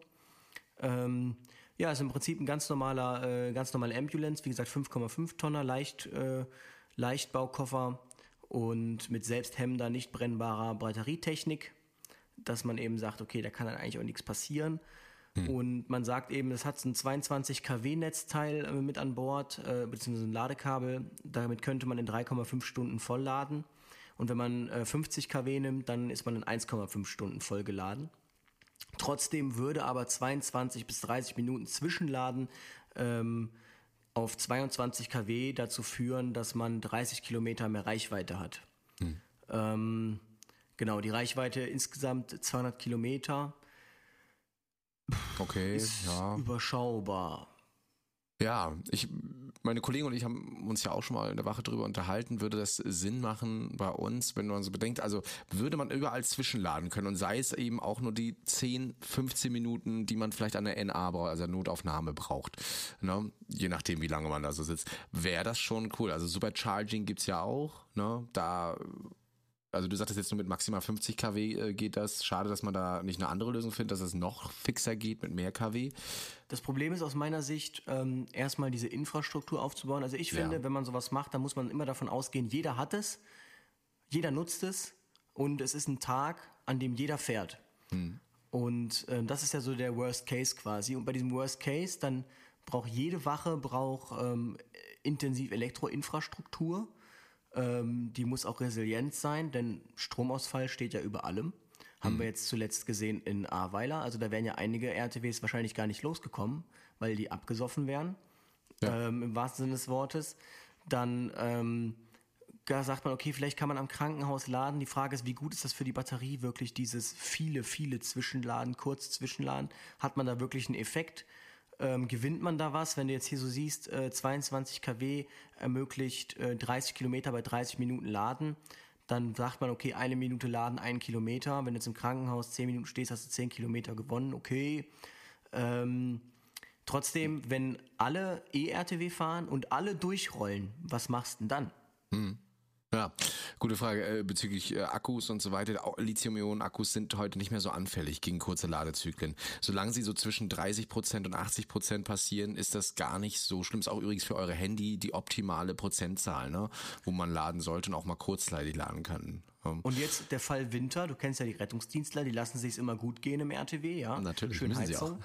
Da bin ich mal gespannt, was die Reichweite dann sagt. Ja, das ist das ist eben das andere. Der Akku äh, muss auch mal muss auch ge- gewärmt werden. Er braucht eine Betriebstemperatur, sonst sonst geht er kaputt. Ne? Und das ist bei Elektroautos immer noch ein großes Problem, gerade wie du sagtest im Winter, ähm, da das Ganze auf Temperatur zu halten. Und das verbraucht eben auch Energie. Wie lange halten sie es aus? Ähm, ja, finde ich schwierig übrigens jetzt noch zu untersuchen, weil man kann ja für ein Testprojekt nicht ähm, oft nicht die Infrastruktur gleich stellen und da dann ähm, ordentliche Ergebnisse rauszubringen, wo man sagt, ja, das funktioniert oder nicht, äh, finde ich persönlich schwierig, wenn die eine Klinik zum Beispiel gar keinen Stromanschluss hat. Ähm, und man eigentlich von dem Fall in näherer Zukunft ausgehen möchte, dass jede Klinik mehrere Anschlüsse haben sollte, jede Wache das hat, oder, oder, oder. Ähm, das sollte man auf jeden Fall irgendwie mit einfließen lassen. In, wie klappt das? Also gibt's gibt's negativ, ähm, also Ich habe gibt, noch keinerlei Rezension. Ich habe nur ge überall gehört, dass es getestet wird und Ja. scheinbar auch nicht so unerfolgreich. Die Frage ist halt, ja, wenn man das mit einem RTW testet, ähm, ja, ob das dann, dann steht, dann heißt es ja, ein Dieselfahrzeug steht dann immer im Hintergrund. Aber wie gesagt, ich finde, man muss dann so überlegen, jetzt hat man Rettungsdienst der Stadt Köln, 60 RTWs, 60 E-RTWs und du hast Fälle, dass 10 RTWs in fünf Minuten in ein Krankenhaus kommen. Ja. Ähm, wo sollen die dann laden? Dann wird vielleicht für drei RTWs was zum Laden übrig bleiben. Der Mhm. Rest steht dann draußen im wahrsten Sinne des Wortes. Ähm, ich weiß es nicht. Der oder die eine, äh, ein oder andere sagen, ja Mensch, dann baut doch einfach mehr Steckdosen hin. So einfach ist das auch nicht. Das beste Beispiel ist hier auch bei uns äh, ein Autohaus, das gesagt hat, Mensch, ich möchte hier zehn Supercharger hinbauen. Also wirklich hier mit ordentlich Ach und Krach KW. Äh, die möchte ich jetzt hier bereitstellen am Ortseingang von Rostock, damit jeder das dann laden kann und das in 20 Minuten das Auto vollgeladen ist. Und dann sagte man, ja, das ist auch vollkommen in Ordnung, würden wir Ihnen alles genehmigen, aber so viel Leitung haben wir gar nicht da an Durchmesser, um das überhaupt zu bewerkstelligen. Also das müsst ihr euch immer vorstellen. Fahrt mal wirklich so, im, gerade im Westen Deutschlands oder noch, äh, auch im Süden vor allen Dingen, ähm, mal so an die Tankstellen, da seht ihr so riesen Trafostationen meistens neben so drei, vier Superchargern. Ne? Und ja, das bei zehn Anschlüssen muss auf jeden Fall fett werden. Ne? Und äh, das Genau, geht eben nicht alles so. Die Infrastruktur muss aufgebaut werden, ja. der Feuerwache 1 stehen sieben RTWs zum Beispiel. Hm. Also äh, die müssten dann alles. Es gibt ja auch ein E-HLF in Berlin tatsächlich, aber das Ja. ist ja kein RTW. Nichtsdestotrotz Ähm, finde ich es ja. halt umweltfreundlich. Es ist äh, zumindest äh, was äh, Diesel und Kraftstoff und ähm, äh, fossile Brennstoffe eben angeht, ist cool. Ich finde auch Hybrid-Varianten gut, wo die E-Batterie äh, oder der E-Akku dabei hilft, anzufahren und zu rekuperieren nachher, um quasi Energie zurückzugewinnen und diese wieder einzusetzen. Gibt es in Straßenbahnen und Bussen, wird sehr oft benutzt ne? und auch in E-Autos in manchen. Also warum nicht auch über so eine Variante nachdenken oder so einen kleinen Notdiesel, der dann noch mitläuft, falls dann doch mal der RTW zu lange rollt. Das sind alles so Sachen, über die man sich bestimmt auch Gedanken macht. In Großbritannien fährt übrigens eine E-Ambulance, das ist kein Koffer, sondern so ein Ford Transit-mäßiges Mhm. äh, mit 170 Kilometer Reichweite. Oh ja, okay, aber ein bisschen weniger als der andere. Ne? 200 hattest du jetzt gesagt. Ich finde ja, die optimale Lösung wäre Wasserstoff. Ja. Aber wie mein Freund mir schon erklärt hat als Chemiker, die Herstellung von Wasserstoff ist sehr energiereich. Jetzt muss man aber sagen, und das habe ich ihm auch entgegengeworfen, na, dann baue ich halt drei Windräder hin an so eine. Wenn es jetzt um Energie geht, dann nehme ich Erneuerbare. Ne, um Wasserstoff herzustellen. So, und wenn es dann um Mobilität geht nachher, dann warum nicht Wasserstoff eben? Ja, wenn die Herstellung so energiereich ist, dann nehmen wir sie doch einfach aus unseren erneuerbaren Energien. Finde ich gar nicht so schlecht. Und eine super Genau, das, Alternative. das ist das Problem. Also Mainz ist, glaube ich, das, es war das die weltweit äh, größte Wasserstoffherstellungsanlage. Wenn man sich die anschaut, die ist echt klein. Ähm, und die wurde tatsächlich auch über Windenergie zum Teil Windenergie ähm, äh, geladen und zum Teil nicht, weiß nicht aber genau, das war nämlich auch ein großes Wirtschaftlichkeitsproblem tatsächlich. Deshalb habe ich jetzt gehört, im Optimalfall wäre es, den Wasserstoff da zu produzieren, wo der Strom günstig ist und das dann per Pipeline quasi einmal durch Europa zu schicken. Ähm, Genau, aber man muss ja sagen, ich habe den Eindruck in dieser ganzen Diskussion, es wird immer gesagt, ja, der Wirkungsgrad ist ja auch nicht so hoch. Ja, der Wirkungsgrad vom Diesel oder vom Benziner ist jetzt auch nicht hoch. Nee. Ähm, dann heißt ja, der Wasserstoffwirkungsgrad ist jetzt nicht wirklich höher. Aber ich denke mir, äh, wollen wir denn wirklich darüber diskutieren?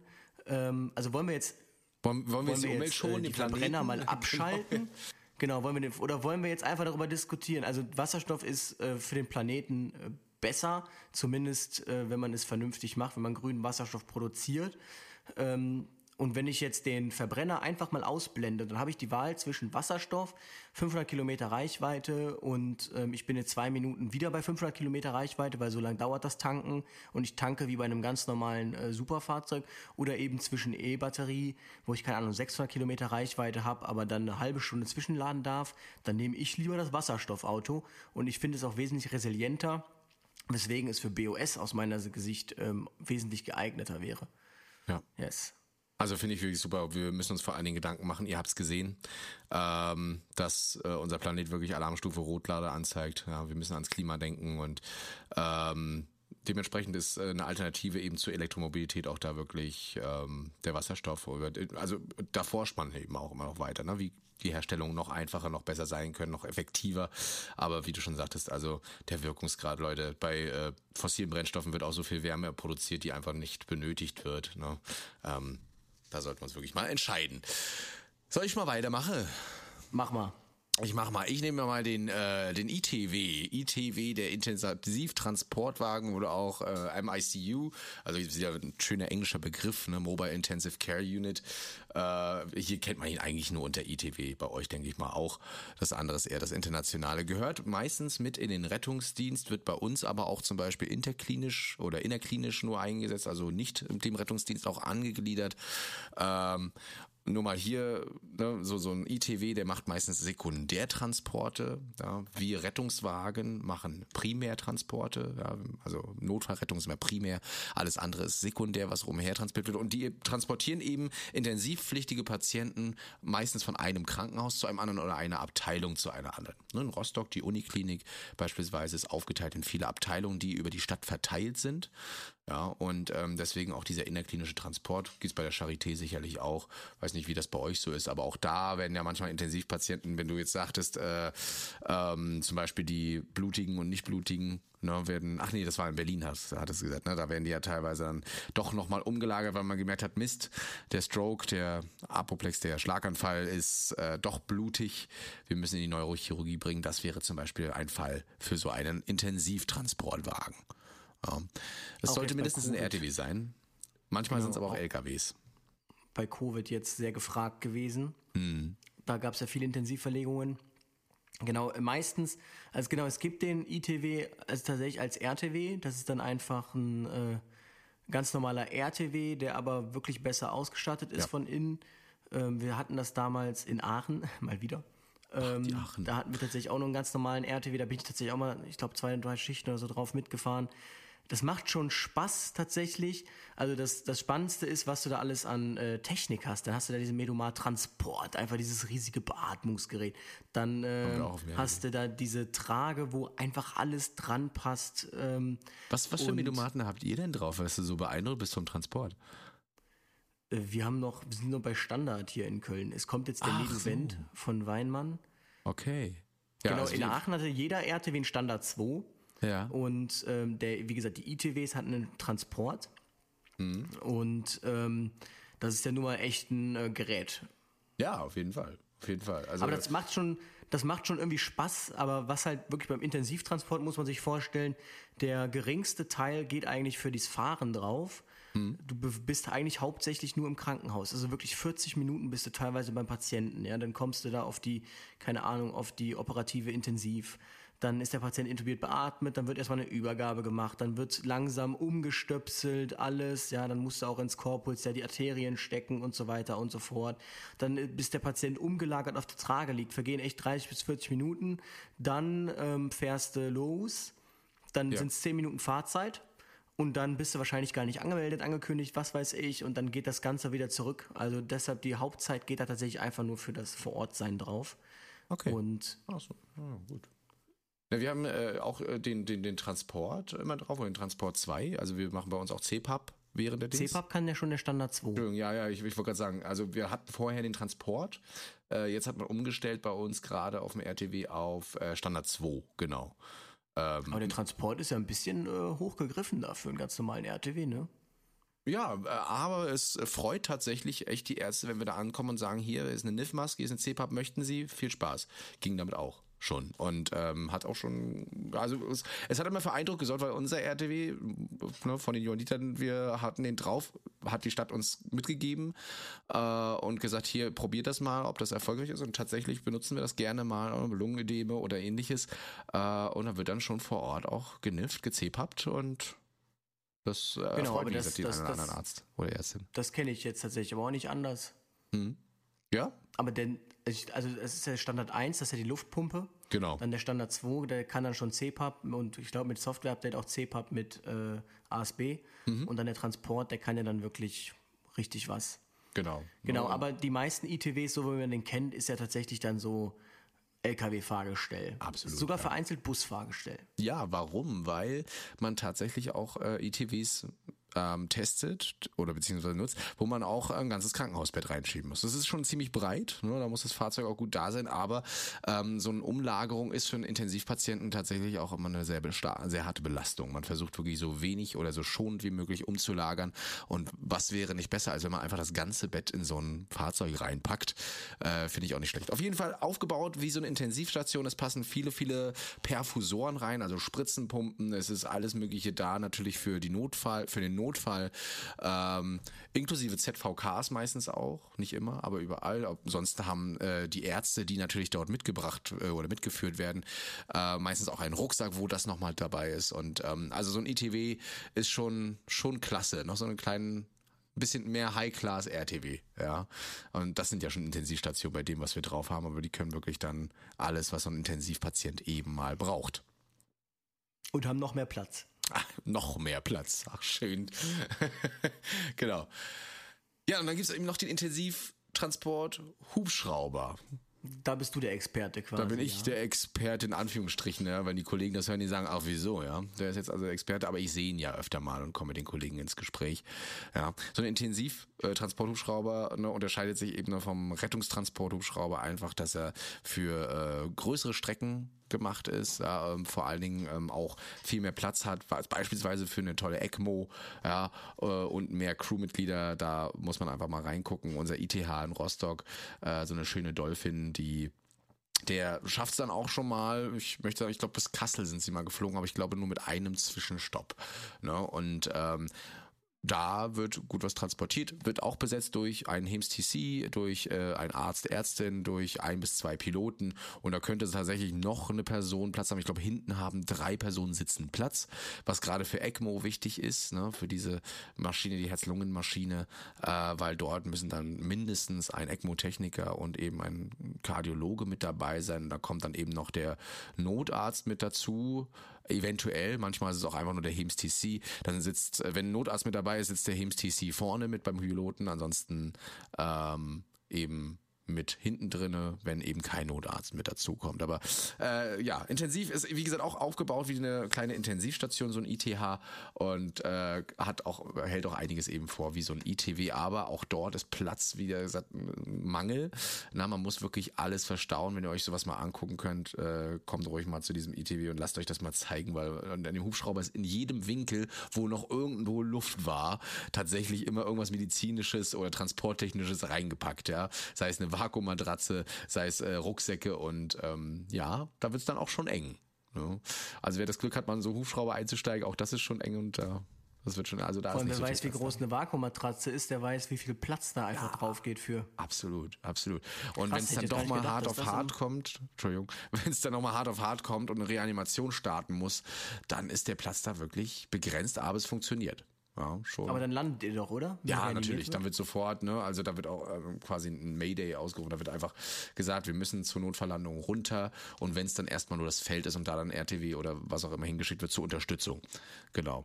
Ne, in so einem Fall. Aber wir hatten es auch schon kurz vor der Landung, äh, dass plötzlich die Person Reanimationspflicht ist, da landet man dann, also das mu- muss man immer vor Ort entscheiden. Schaffen wir es jetzt in so und so vier Minuten runterzugehen oder sollten wir die zwei Minuten noch äh, auf uns nehmen und einfach den Landeplatz ansteuern?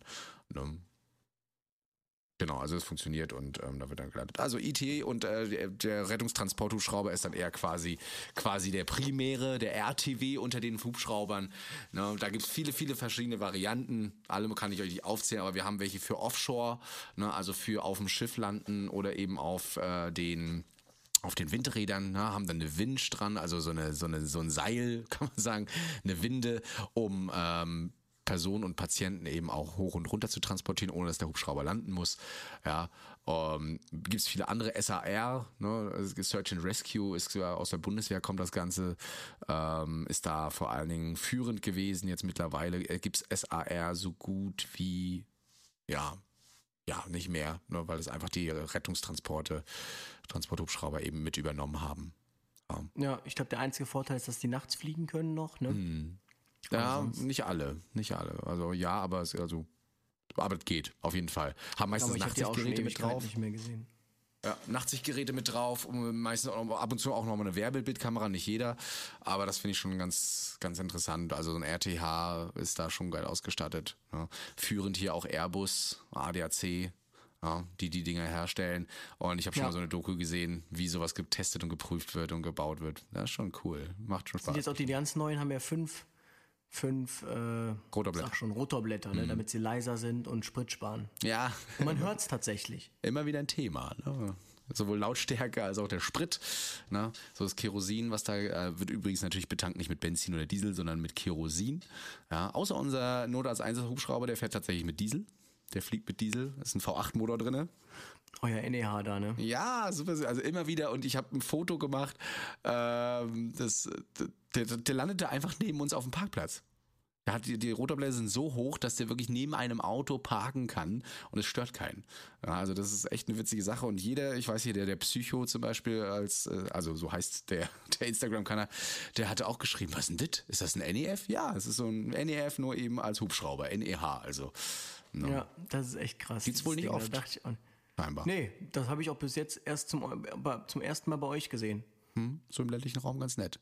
Ja, und dann gibt es noch ein Fahrzeug zum Abschluss, das Löschrettungsfahrzeug. Interessant. Ja, 1992, es fährt nämlich in Essen, ist auch, glaube ich, nur in Essen im Betrieb. Ähm, 1992 gab es wohl einen Verkehrsunfall mit eingeklemmten Personen. RTW war ersteintreffend und ähm, die haben noch versucht, irgendwie mit ihrem Feuerlöscher da was zu löschen, aber das Feuer ist dann so schnell da ähm, Äh, das Fahrzeug ist dann so schnell da in, in Rauch aufgegangen, in Feuer aufgegangen, dass im Prinzip die RTW-Besatzung hilflos dabei zuschauen musste, wie eben diese eingeklemmten Personen im, RK, im PKW verbrannt sind. Und dann hat der Feuerwehr, der Branddirektor damals gesagt, das wird in Essen nicht mehr passieren. Das, äh, und deshalb hat man Löschrettungsfahrzeuge angeschafft. Äh, damals in der ersten Version so ein Vario, Mercedes Vario, einfach nur so ein langer. Und das ist im Prinzip ein Rettungswagen, ganz normaler, der noch ähm, einen TH-Satz hat, also Schere Spreizer und 100 Liter. Jetzt ist mir gerade der Semi runtergefallen. Aha, das tat weh. 100 Liter Löschmittel ähm, über einen Schnellangriff, so dass man eben sagen konnte, okay, wenn dieses Fahrzeug dann zu sowas geschickt werden würde, dann könnte man auch was machen. Das war die erste Version. In der zweiten Version, in der zweiten Generation, es waren wohl zwischenzeitlich mal acht Stück im Betrieb, ähm, hat man dann gesagt, okay, hier diesen äh, Schnellangriff, den lassen wir weg. Jetzt kommt eine Tragkraftspritze drauf mit 400 Liter Wasser. Ja. Und ähm, mittlerweile muss man sagen, jetzt in den neuesten Versionen, die beschafft wurden, ist es nur noch, sind nur noch zwei in Dienst und es ist jetzt auch gar kein äh, Wasser mehr an Bord, sondern tatsächlich nur noch ein Feuerlöscher und Schere Spreizer, wo man halt sagen muss, da ist ja der Grundgedanke jetzt schon irgendwie wieder verloren gegangen. Ähm, Weil so Feuerlöscher habe ich auch auf dem RTW. Zumindest. Genau, Also das. also das, das ist wahrscheinlich so, ja, wir haben es nie gebraucht, ja jetzt seit 1992, deshalb haben wir es jetzt runtergenommen. Ähm, bis 1992 hat man es ja auch nicht gebraucht, deshalb war es nicht drauf. Also ist halt, jetzt hat es aus meiner Sicht nicht mehr mit dem, nicht mehr viel mit dem zu tun, was es mal ursprünglich sein Ja. sollte. Jetzt ist es lediglich nur noch der Sicherungstrupp fürs HLF. Ich erinnere mich an einige Situationen, da bist du als RTW einfach zuerst vor Ort. Das kommt nun mal oft, doch öfter vor. Und du musst zugucken, wie so ein Brand sich ausbreitet. Du kannst nichts machen, außer einen Feuerlöscher nehmen. Und der hat jetzt nun mal auch nicht so viel Pulver drauf, um da einfach mal äh, einen kleinen Brand schon zu löschen. Ne? Dementsprechend eigentlich gar keine schlechte Idee, sowas zu machen. Natürlich wieder mehr Ausstattung, mehr Kosten, aber äh, warum nicht? Ne? Also wir kommen so oft vor so einem Löschzug an und da könnte man schon mal was betreiben. Gerade bei Autobrennen. Ja, oder Problem eben. ist, du bräuchtest na, natürlich dann eine feuerwehrtechnische Grundausbildung. Ne? Na gut. Ja, warum nicht? Und 100 Liter Löschmittel sind, glaube ich, auch schnell weg. Ich weiß nicht, ob man damit einen Zimmerbrand auskriegen würde, zum Beispiel. Ko konnte man ihn auch an, an lokale Hydranten anschließen? Boah, das kann ich dir nicht sagen. Ich glaube Gute nicht. Frage, Nee, ne? das, da war keine Pumpe dran, glaube ich, die das kann. Ne? Also es muss ja eine Pumpe dran sein, aber es wäre interessant gewesen, also da sich vielleicht noch irgendwo anzuschließen. Aber mit 100 Litern kann man auf jeden Fall schon ein bisschen mehr ausrichten als mit einem 5 bis 10 Liter Feuerlöscher.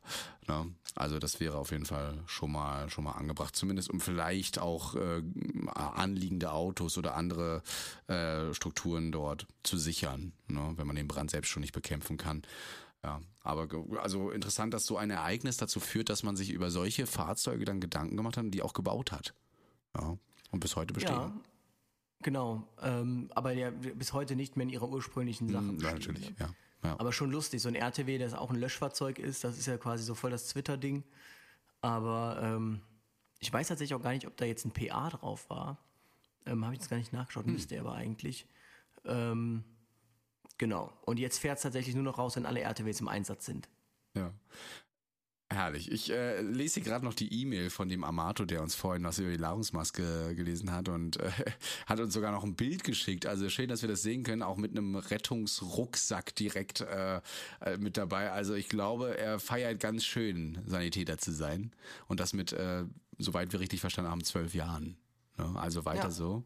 Ja, und äh, vielleicht sehen wir uns irgendwann mal dann auch auf der Straße, wenn wir bis dahin noch, ja, die alten Säcke.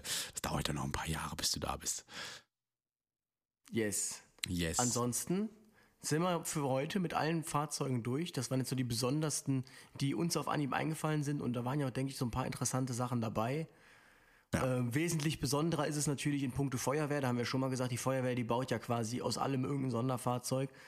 Ähm, aber im Rettungsdienst ist das dann doch überschaubar tatsächlich. Und Genau. ist ja auch, die wenigsten, außer jetzt ITWs oder so, sind ja auch in mehreren Städten vorhanden. Also das Demo hat sich ja bis jetzt nirgendwo durchgesetzt, außer in Berlin jetzt. Und Mhm. ich glaube, irgendwo anders war so ein ähnliches Fahrzeug, da weiß ich es aber nicht. Und in, das LAF zum Beispiel ja auch nur in, äh, in Essen. Ja. Beim ERTW weiß ich tatsächlich gar nicht. Habe ich jetzt gehört, dass wohl welche beschafft werden sollen, aber ob da schon wirklich jetzt einer fest im Dienst ist, I don't know. Hm, Ne, wir werden das weiterhin beobachten. Äh, was wir euch immer empfehlen können, ist natürlich die, ähm, wenn sie denn mal wieder stattfindet, die Rettmobil beispielsweise auch. Ne, äh, immer wieder eine schöne Messe, in der solche Fahrzeuge, auch neue Fahrzeuge, die noch gar nicht so bekannt sind, vorgestellt werden, die man auch mal begehen kann. Und lohnt sich auf jeden Fall, da mal einen Besuch abzustatten. Ich war tatsächlich auch noch nie da. Ich habe immer nur Bilder gesehen. Hoffe mal, dass ich es nächstes Jahr dann endlich bin, weil ich glaube, dieses Jahr wurde sie wieder abgesagt. Ja. Ja. Ne? Ja, in diesem Sinne hoffen wir, dass wir euch mal einen kleinen Überblick verschaffen können, wie äh, auch vielfältig der Rettungsdienst mal sein kann in seinen Formen. Also nicht nur Rettungswagen und Krankenwagen und ähm, Notarzteinsatzfahrzeug, sondern tatsächlich doch noch ein bisschen mehr existiert. Und ähm, in diesem Sinne wollen wir uns heute verabschieden von euch. Wenn ihr Fragen habt oder irgendwelche Anregungen oder selbst mal solche Fahrzeuge gesehen habt, dann schickt sie uns doch einfach per E-Mail info@retterview.de genau. oder an unsere Instagram-Accounts. Äh, die füllen sich ja sowieso immer, immer mehr, ja. egal was wir machen. Vor allem seit ich meine Drittimpfung geteilt habe, ist mein Postfach wieder explodiert. Ich weiß, hast du die schon deine Drittimpfung? Nee, noch nicht. Ich äh, habe jetzt aber angefragt, wann die denn sein darf, muss. Hm? Also denkt okay. auch da mal dran. Und bei uns übrigens wird immer mehr eingeführt, ne? 2G-Regel, bis äh, sogar eine Veranstaltung 1G-Regel, fand ich auch mal interessant. Ja? Die Medi-Meisterschaften waren zum Beispiel 2G und jetzt ähm, äh, Karaoke äh, wurde gerade, weil ja auch Aerosole und sowas rumfliegen und die Leute da so ein bisschen am Feiern sind, hat äh, der die Betreiberin auch gesagt, ich mache nur 1G. Ja, wird immer interessanter mit der Impfung. Ja. Gut. In diesem Sinne, in wir diesem wünschen Sinne. euch was. Schönes Wochenende, schönen ja. Sonntag, schöne Woche. Genau. Und ich rette jetzt einfach mal weiter hier an diesem Sonntag. Ja. Genau. Hast du einen Nachtdienst oder was? Tag, tatsächlich, ja. Achso. Also jetzt quasi, wo der, jetzt wo der Podcast rauskommt, bin ich quasi jetzt schon im Dienst, ja. Und ich habe morgen Tagdienst. Siehst du, da können wir uns ja gegenseitig voll heulen dann. Ja. Yes. Schön. Gut, dann wir wünschen euch was und bis denne. bis ciao, ciao. ciao. Retterview. Gedanken und Spaß aus dem Pflasterlaster. Mit Sprechwunsch und Sammy Split.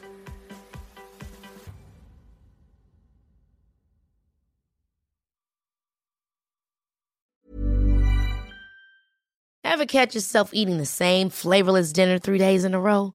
Dreaming of something better? Well, HelloFresh is your guilt-free dream come true, baby. It's me, Kiki Palmer. Let's wake up those taste buds with hot, juicy pecan crusted chicken or garlic butter shrimp scampi. Mm.